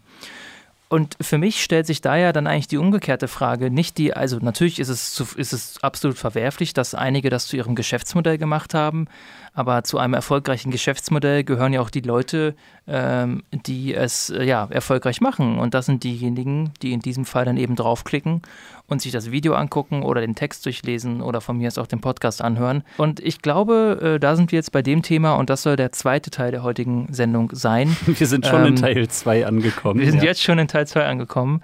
Inwiefern denn der Zuschauer selbst oder ich spreche jetzt immer vom Zuschauer oder von der Zuschauerin und meine damit natürlich den allgemeinen Medienkonsumenten Momenten, inwiefern diese Person selbst eigentlich auch Verantwortung dafür trägt, für das, was sie da tut. Also wer ja. zwingt uns denn dazu, sowas anzuklicken? Ähm, woran liegt das und was können wir dagegen tun? Und das sind ja auch, äh, also wir werden heute dazu einige Thesen und auch Antworten liefern, über die wir in diversen Sendungen ja schon gesprochen haben. Also der Tenor ist der gleiche, mhm. aber heute gibt es vielleicht nochmal einen leicht anderen Einblick dahin. Und ich habe dazu ein paar verschiedene Thesen vorbereitet und würde mal die erste These so in den Raum stellen, und zwar, behaupte ich, und das ist jetzt natürlich alles ein bisschen überspitzt, dass der Zuschauer oder die Zuschauerin nicht dumm ist, was ja auch gerne mal so im Kontext Privatfernsehen behauptet wird, dass mhm. er also jetzt nicht Probleme hat mit komplexen Zusammenhängen, sondern dass er einfach unfassbar leichtgläubig und naiv ist. Und das ist eher das Hm. eigentliche Problem. Ja, wie das so ist, jetzt mache ich es mal so wie Rezo. Ähm, wir machen es so häufig so, dass wir das dann äh, vor allem auf Grundlage von Einzelbeispielen belegen. Das ist eine Möglichkeit, das bietet sich im Podcast eben an. Ich finde es immer stark, dann an einzelnen Beispielen sich so ein bisschen abzuarbeiten und auch zu überlegen, lässt sich das aufs Allgemeine übertragen. Ja. Und natürlich muss man auch hier sagen, es gibt viel Forschung zu diesem Thema und dazu wird auch noch was eingebracht werden. Letzten Endes geht es aber uns hier eben darum, euch eben anhand dieser Beispiele so ein bisschen für das eigene Verhalten zu öffnen oder eine Reflexionsbasis zu schaffen. Mein erstes Beispiel, das äh, hatte ich dir ja schon gezeigt. Und zwar äh, ist das ein Video, das ausnahmsweise mal von uns selber kommt, so, beziehungsweise von mir. Ich wollte gerade sagen, ich will damit nichts zu tun haben. Ja, ist okay, ich verstehe es ja. Äh, das ist ein Video aus einer Zeit, in der ich noch nicht im Benno-Haus war. Die Zeit gab es auch mal. Äh, da war ich gerade 19 oder 20 Jahre alt. Zu dem Zeit habe ich noch meinen Zivildienst erledigt, äh, im Krankenhaus damals. Und äh, ich hatte nichts zu tun und habe damals meinen eigenen YouTube-Kanal aufgebaut und hatte äh, auch äh, überraschende Erfolge. Jetzt nicht mit dem, was ich hier gepostet habe. Das war zwar auch relativ erfolgreich, aber das war nicht der Auslöser dafür. Und das wird immer noch ein großes Geheimnis bleiben. Was hat Jan tatsächlich gemacht zur damaligen Zeit? Ich kenne dich seit sechs Jahren und weiß es immer noch nicht. Vollkommen verrückt, ne? Ja, aber das war eben eines der Dinge, die ich gemacht habe. Ich äh, war natürlich damals auch total drin, immer noch. Ich bin immer noch ein Hardcore-Gamer und äh, habe damals äh, mich furchtbar darüber aufgeregt. Und das Mhm. Ganze haben wir übrigens in einem unserer Formate, nämlich Remastered, auch mal verarbeitet. Ich habe mich damals furchtbar über diese gesamte Killerspieldebatte aufgeregt. Ja. Und damals äh, war eines der ganz großen Themen, dass Frontal 21 wirklich über mehrere Jahre hinweg sehr kritische, äh, spielkritische Beiträge veröffentlicht hat, die in meinen Augen auch bis heute noch wirklich ausgesprochen einseitig und tendenziös gemacht waren. Das hat damals wirklich meinen, also nachhaltig meinen Respekt für dieses Format zerstört. Also auch da der Rückgriff auf Rizos These, äh, wer einmal da verbrannt ist, der scheu scheut das dann auch in der Regel. Ähm, ich habe also ein Video gemacht zu Frontal 21, ein Parodievideo. Ich habe das so gemacht, dass ich einen echten Frontal 21 Beitrag genommen habe. Ich habe den Off-Text dann umgeschrieben, wirklich sehr ähm, ja, überspitzt umformuliert, teilweise aber auch Originalthesen mit reingemischt, habe äh, hin und wieder auch Originalbildmaterial von Frontal 21 verwendet. Ja. Habe dann am Ende so den Großteil dieses Beitrags selber nachgedreht, damals mit so einem 4 zu 3 Camcorder, habe meine Kumpels mit an Bord geholt, äh, den Vater und die Mutter eines meiner Kumpels, äh, das waren dann die portugiesischen Eltern, äh, meine eigene Mutter hat einen kleinen Auftritt und habe das Ganze dann eben, so, so gut ich es eben konnte, das On-Air-Design, also die Bauchbinden und die Grafiken von, von, von Frontal 21 nachgebaut. Ja. Und ähm, der Beitrag war am Ende, damals konnte man auf YouTube ja noch keine Videos am Stück veröffentlichen, die, glaube ich, länger als 10 Minuten waren. Also es war das Jahr 2007, von dem wir da jetzt gerade sprechen. Deswegen musste ich das in zwei Teilen hochladen. Und mein ursprünglicher Upload, der wurde auch leider dann gelöscht, weil mein YouTube-Account eben gelöscht wurde. Äh, das ist eine Geschichte für ein andermal. Ich habe damals aber erstmals Erfahrungen mit der Pro7 Sat1 Media AG gemacht. Die hat mich knallhart aus dem Business rausgekickt. Ja, deswegen ist der ursprüngliche Upload verloren gegangen. Ich habe das Video aber dann nochmal neu hochgeladen, zwei Jahre später auf einem anderen Account. Und der Account ist auch immer noch da und das Video ist immer noch da und das hat mittlerweile auch wieder ein paar tausend Views bekommen. Wird, wird natürlich noch ein paar tausend mehr, wenn du es dann in unsere Schno Shownotes packst. Natürlich. Ich habe aber dann eben, ich glaube, auf meinem Ursprungskanal hatte das irgendwie 100, 150.000 Views oder sowas. Ja. Und da gab es eben noch mehr Kommentare, aber auch unter diesem Neuupload, der jetzt mittlerweile auch wieder elf Jahre her ist, haben sich dann auch so ein paar hundert Kommentare gesammelt. Und was mich damals so am meisten überrascht hat, und ich erzähle dieses Beispiel deshalb, ähm, weil es für mich eben darum ging, so eine eindeutige Kritik an Frontal 21 über so eine Satire zu, äh, zu veröffentlichen. Was mich aber vollkommen, wirklich vollkommen überrascht hat, ist, dass die meisten Kommentatoren, das heißt nicht, dass das die meisten Leute äh, sind, die das gesehen haben, aber die meisten, die was geschrieben haben, waren total sauer auf Frontal 21, wie man denn so ein Video bitte veröffentlichen kann. ja? Also die haben nicht verstanden, dass es eine Parodie ist. Und ich habe jetzt zwei Hörbeispiele mit dabei, damit ihr so einen Eindruck davon gewinnt, äh, dass es doch einige offensichtliche Indikatoren gibt, und der eine wird gleich ganz offensichtlich sein, an dem man das, selbst wenn man das Bild nicht sehen kann, erkennen kann, dass es sich hierbei auf gar keinen Fall um eine professionelle Produktion handeln kann. Ich spiele mal das erste Beispiel ab. Rainer Fromm berichtet. Szenen aus dem Spiel Final Fantasy X. Der Spieler übernimmt die Kontrolle über eine Gruppe von mehreren Abenteurern. Kommt es zum Kampf, werden aus den friedlichen Helden Tötungsmaschinen, die jeden Gegner gnadenlos niederstrecken. Das Spiel ist freigegeben ab 12. Nintendo World Cup, ein anderes Spiel. Schon über 15 Jahre alt kann dieser Klassiker noch heute viele eingesessene Spieleliebhaber begeistern. Ohne Rücksicht auf Verluste können die Spielfiguren bis zur Besinnungslosigkeit gegrätscht werden. Von einem Schiedsrichter fehlt jede Spur. Von einer Bewertung durch die USK ebenfalls. Viele dieser Gewaltspiele sind heute im Umlauf. Ja, Jakob, hast du denn, hast du jetzt äh, schon rausbekommen, warum das Ganze wahrscheinlich kein echter Beitrag ist? Also ich habe Nintendo World Cup für meinen Classic Game Boy äh, gehabt und äh, habe gerade ein wenig schmunzeln müssen, als der Titel aufgekommen ist. Abgesehen davon habe ich mich gefragt, ob du Xenon inhaliert hattest oder, oder was da passiert ist. Aber wir können das ja mal für eine ganze Folge durchziehen, dass du so klingst. Das fände ich gut. Ja, sehr gerne. Ja, ich habe mich natürlich damals runtergepitcht ein bisschen. War ja auch noch vor dem Stimmbruch so mit 1920. Genau, und ja. wie man merkt, habe ich jetzt eine deutlich tiefere Stimme. Endlich ähm, Pubertät. Endlich Pubertät, genau. Äh, ja, aber du hast also natürlich, man merkt es an der Produktion, dass es natürlich, der Sprecher ist offensichtlich jemand, der noch eher jugendlich geprägt ist. Yep. Die Art und Weise, wie es gesprochen ist, natürlich. Äh, und nicht zuletzt, und was du als erstes jetzt genannt hast, der Inhalt, ja. ja. Also der Inhalt äh, macht es natürlich auch offensichtlich. Ich habe mir schon Mühe gegeben, es originalgetreu zu machen, wie möglich mit dem, im Rahmen meiner Möglichkeiten. Mhm. Aber ähm, wer ein bisschen Erfahrung hat, sieht es natürlich. Und ich habe noch ein zweites Beispiel dabei und das sollte spätestens ganz deutlich machen, um was es sich hier handelt. Es ist Wochenende und Timo bereitet sich auf seine Suchttage vor. Ja, ich habe mir jetzt hier äh, Chips, Verpflegung und Windeln gekauft und jetzt kann es eigentlich losgehen, ne? Es ist einer von Timos seltenen Gängen in die Stadt, bei dem er sich mit dem Nötigsten eindeckt. Von einem Freund nimmt Timo wenig später noch ein Fass entgegen. Was für Außenstehende zunächst merkwürdig erscheint, ist für die meisten Kids beinahe schon standardmäßige Routine geworden. Konsequent arbeiten sie daran, dem Tötungsrausch mehr Intensität zu verleihen und gehen daher äußerst effizient zu Werke. Sogenanntes Junkfood ist voll von Fetten, kann aber den immer wieder aufkeimenden Heißhunger gezielt unterdrücken. Das Fass, das nicht mit Alkohol, sondern stark koffeinhaltiger Energy Cola gefüllt ist, wird mit Hilfe des Strohhalms nach und nach und ohne unnötigen Bewegungsaufwand geleert. Die Windeln ersparen den Gang zur Toilette, so dass der Spieler ein gesamtes Wochenende ohne Bewegung in den vollkommenen Gewaltrausch verfallen kann.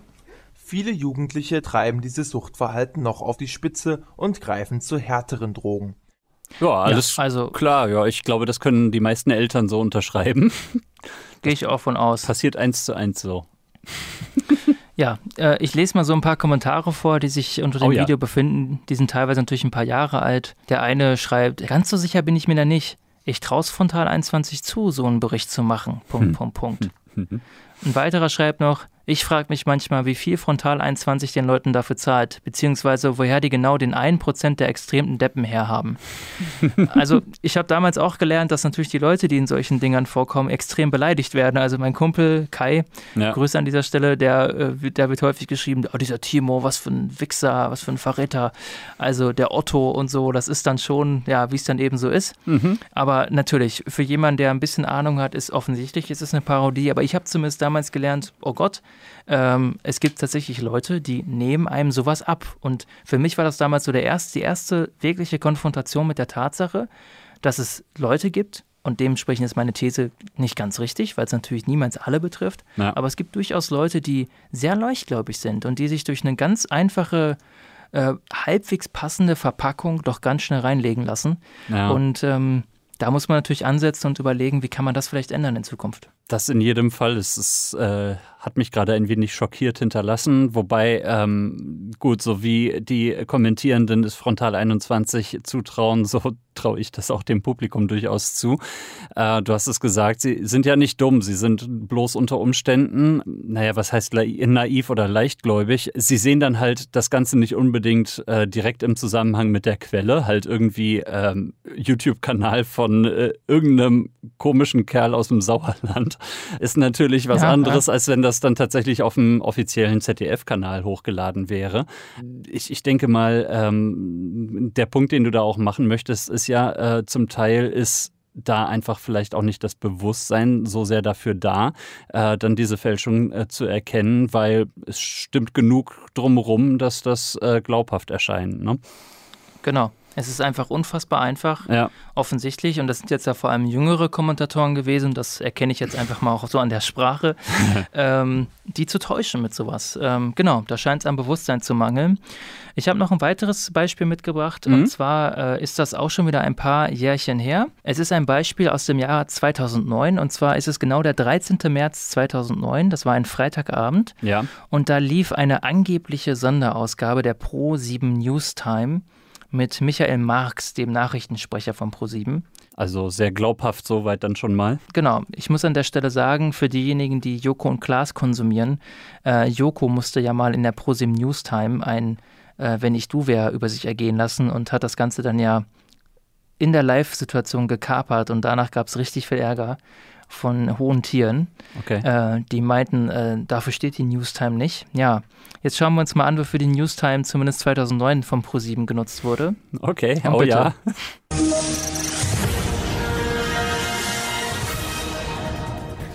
Ein ebenso faszinierendes wie auch grausames Phänomen erlebten gestern eine Hebamme und zwei Fachärzte im Geburtszimmer einer New Yorker Klinik. Nachdem sie den frisch geborenen Säugling entbunden hatten, stellten sie fest, dass das Neugeborene innerhalb kürzester Zeit altert. Ein Mitarbeiter konnte diese schrecklichen Szenen mit einer Kamera festhalten. Der Körper des Neugeborenen wuchs so schnell, dass er nur durch eine Not-OP per Kaiserschnitt geborgen werden konnte. Sein Körper hatte die Maße eines ausgewachsenen Mannes angenommen. Der offizielle Leiter der Klinik meinte, es sei noch nicht klar, ob es sich um einen genetischen Defekt oder eine seltene Krankheit handelt. Eindeutig sei jedoch, dass es hier um einen medizinischen Einzelfall geht. Inzwischen wurden Fachleute aus Medizin und Wissenschaft verständigt. Die Beratungen zu diesem höchst rätselhaften Fall dauern noch an. Bis zum 16. März soll eine Spezialeinheit zusammengestellt werden, die diesem Phänomen auf den Grund gehen will. Weitere Informationen zu diesen ungewöhnlichen Ereignissen erfahren Sie nach den Nachrichten und exklusiv auf ProSieben. Cringe. Cringe.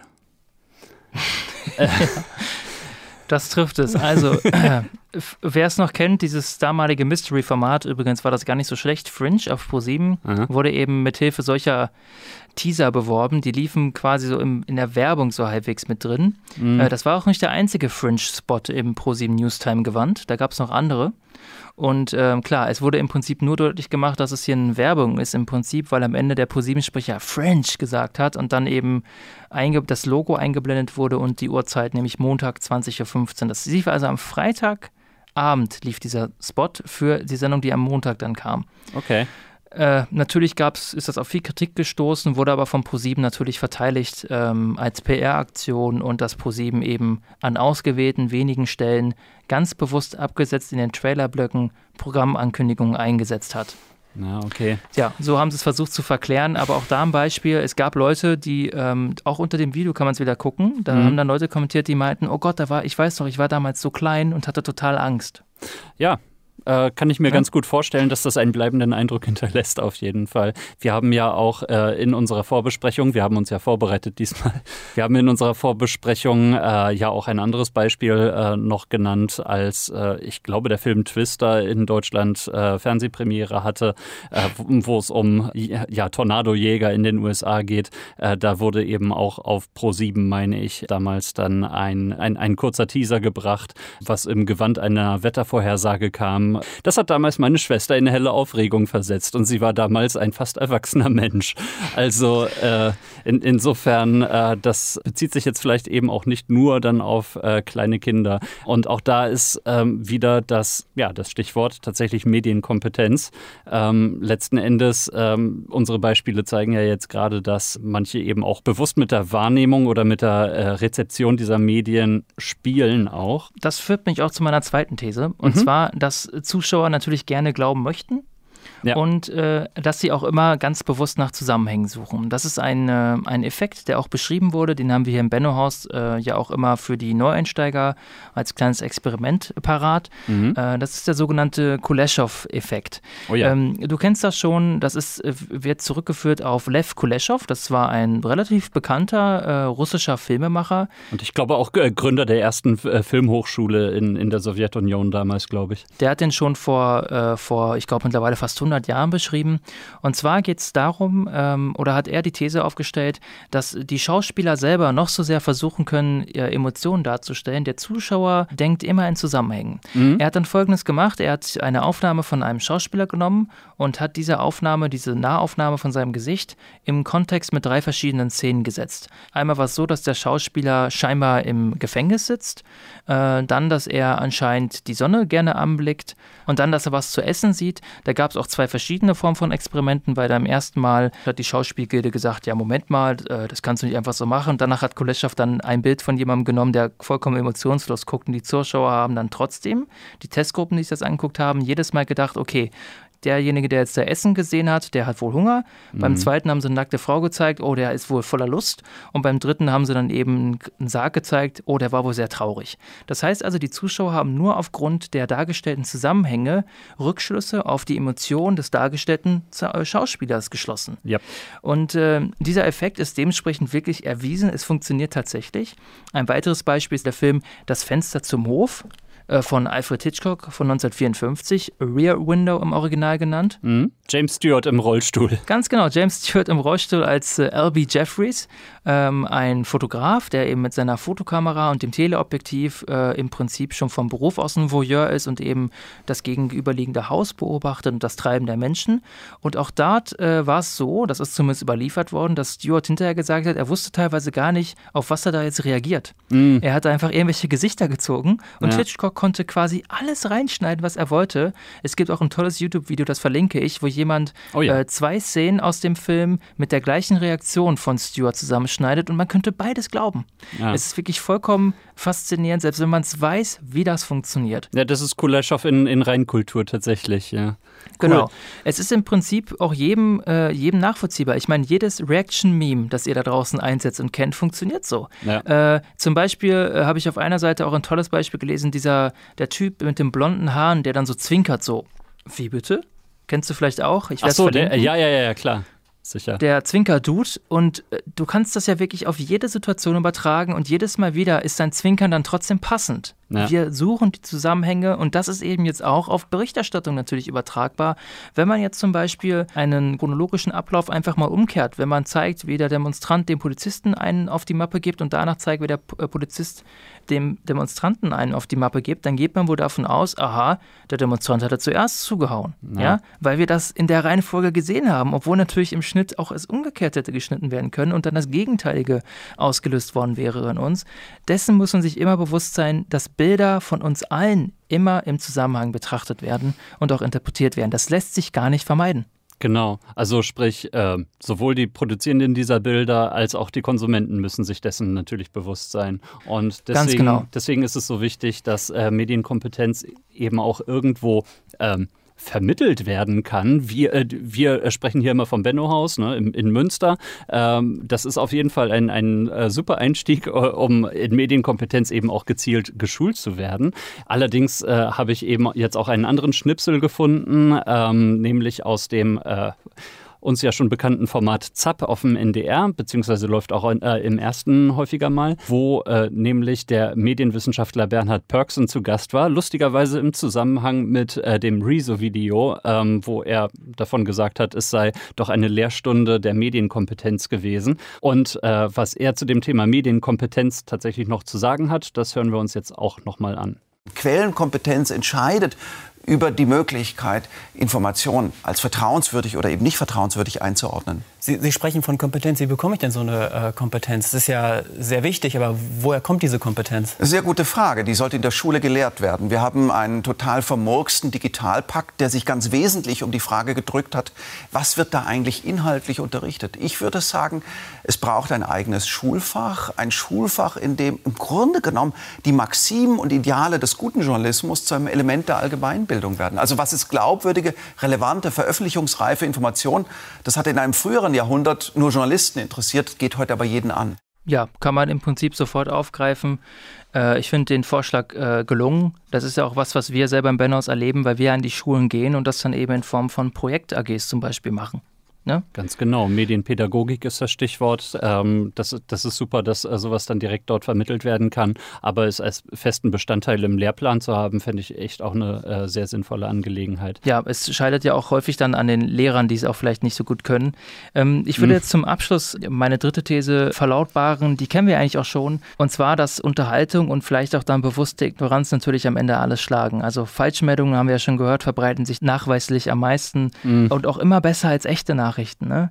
Äh, häufig werden eben die Artikel gar nicht gelesen. Man kann das Ganze eben nur dadurch lösen, dass die Leute zu verantwortungsbewussten Mediennutzern herangezogen werden, dass man auch Erwachsenen die Möglichkeit dazu gibt. Das tun wir übrigens auch hier im Benno-Haus. Ich finde, ein aktuelles Beispiel, äh, und das kann jeder mit nach Hause nehmen zum Abschluss, ist der Fall Tönnies. Denn, das wird ja auch nicht entgangen sein. Oh ja. Sehr aktuell. Vor ein, zwei Wochen ist ja, nachdem das Coronavirus da seine, seine Bahn gezogen hat durch den Betrieb, durch die Schlachthöfe oder durch den Schlachthof, ist ein Video veröffentlicht worden aus der Kantine eines Tönnies-Schlachthofes. Äh, und äh, das Video zeigt, wie da ganz viele Mitarbeiter ohne Maske nebeneinander sitzen und wirklich dicht an dicht gedrängt. Und natürlich ist das ein tolles Beispiel deshalb, und das haben, glaube ich, auch viele tatsächlich von sich aus erkannt, weil man daraus, daran sich einmal abarbeiten kann und überlegen kann, was kann ich als Zuschauer tun, um sowas kritisch zu hinterfragen. Wenn man das Video sieht, ist immer der erste Gedanke, ich muss immer kritisch sein. Und der kritischste mm. Punkt zu diesem Video ist natürlich, wann wurde das aufgenommen? Ist es aufgenommen ja. worden, bevor oder nachdem die gesteigerten Sicherheitsmaßnahmen in Nordrhein-Westfalen äh, veranlasst wurden? Und dann ist der zweite Punkt, der Zuschauer muss auch immer noch am Ball bleiben. Äh, da ja. ist es jetzt ganz besonders so gewesen, denn ursprünglich wurde ja gesagt, ja, das ist aus April. Dann wurde behauptet, nee, das war im März, bevor die Maßnahmen kamen. Dann hat ein Tönnies Pressesprecher selber den 8. April bestätigt, bis sie dann zurückgerudert sind und jetzt zuletzt gesagt haben von Tönnies aus, es war doch Ende März.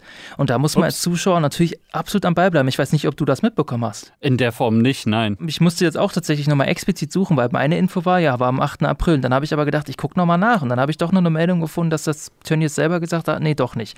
Was jetzt die Wahrheit ist, weiß ich nicht, aber zumindest weiß ich jetzt, es gibt noch keine Wahrheit darüber, was ja auch wichtig ist. Und natürlich mhm. muss ich auch die Quelle immer kritisch prüfen. Ne, das hat jetzt irgendein Nutzer auf Twitter geladen, dann auf YouTube. Da kann man natürlich schon mal gucken, wer war das, was postet der sonst noch so, welche Medien berichten wie darüber. Äh, und letzten Endes, und das ist eigentlich so das Wichtigste von allen, weil das ja auch das, die Kritik von Rezo war, man muss natürlich sich selber auch einfach dann die Medienkonzerne suchen oder die Medienerzeugnisse suchen, denen man dann doch grundlegend vertraut. Natürlich kann man nicht bei jeder genau. Nachricht, bei jedem Artikel, auch das, was Rezo vorschlägt, nicht immer umsetzen. Ich kann ja zum Beispiel jetzt nicht schreiben, Rezo ist Informatikstudent, so. Und dann kann man, kann man ja nicht von mir verlangen als Journalist, dass ich jetzt da ein Sternchen dran mache und unter meinen Artikel dann einen Link poste, wo das bestätigt wird. Mhm. Äh, ne? Also es gibt so manche, so eine grundlegende Glaubwürdigkeit muss einfach da sein und da sollte jeder für sich selber vielleicht einfach nochmal überlegen, welche Medien konsumiere ich, kann ich denen vertrauen, immer unter der Berücksichtigung, natürlich kann da mal was schieflaufen und gerade bei kritischen ja. Inhalten muss man gucken, das ist klar. Aber die ganze Zeit nur rumlaufen und denken, ist das jetzt richtig oder falsch, macht einen natürlich irgendwann verrückt und das kann man als normaler Nutzer natürlich auch nicht machen. Man sollte aber wissen, wie es geht. Und das, was ich jetzt gemacht habe, war ja nur ein Beispiel, wie man sowas mal kritisch betrachten kann. Letzten Endes muss man das aber immer wieder im Einzelfall mit sich selber verhandeln. Es gibt ja auch das Sprichwort, hinterfrage die Medien, die du am meisten liebst. Also ähm, gerade bei denen natürlich immer auf Zack bleiben und am Ball bleiben, ähm, ob das denn so alles hinkommt, äh, was dort berichtet wird und was dort kommentiert und geschrieben wird. Ganz genau. Also ich äh, kann mich, glaube ich, deinen Thesen auch ganz gut anschließen. Jetzt müssen wir leider langsam den Deckel drauf machen und das hat Auswirkungen auf, auf einen festen Bestandteil unseres Podcasts. Es tut uns so leid, aber die Konsumempfehlungen ja. für dieses Mal, wir haben äh, das für uns beschlossen, hinter den Kulissen, denn wir schneiden diesen Podcast, dass wir ja. die Konsumempfehlungen, weil der Podcast jetzt doch etwas länger geworden ist als ursprünglich gedacht, äh, werden wir auf die Konsumempfehlungen verzichten, aber keine Sorge, im Juli werden wir die nachholen, ist ja klar. Äh, das sind jetzt zumindest bei mir was etwas, was zeitlos ist, von daher ist das gar kein Problem. Und zum Abschluss möchte ich nochmal darauf hinweisen, dass das, was wir heute jetzt aufgemacht haben, die Debatte jetzt gerade zum Ende hin, die ist noch nicht zu Ende und wir werden auf jeden Fall nochmal äh, etwas näher darauf eingehen. Ich hatte ja schon mal angekündigt, dass ich auch mal eine kommunikationswissenschaftliche Perspektive, eine Forschungsperspektive in, äh, in Betrachtung nehmen möchte. Und das werden wir, denke ich, tun, denn das wäre jetzt der nächste Schritt. Wie sieht das die Kommunikationswissenschaft? Wie kann man Medien kritisch analysieren und wie kann man das dann eben runterbrechen auf den einzelnen Konsumenten? Genau. Und du hast gesagt, die Diskussion ist nicht abgeschlossen. Sie ist auf der anderen Seite auch nicht neu, sondern sie ist, äh, sie begleitet uns äh, schon sehr lange und es ist auch gut so, dass sie uns begleitet und sie sollte auch nicht aufhören, uns zu begleiten. Auf gar keinen Fall. Wir werden weiter den Kampf für die gute Sache kämpfen, nur für euch. Uh. Yeah. So, jetzt rufe ich beim Horst an. Äh, ich wünsche ja. euch. Äh, ah ja, stimmt. Muss noch sagen, dass alles in Ordnung war. Ne? Ja, ich denke schon, oder? Es war alles okay.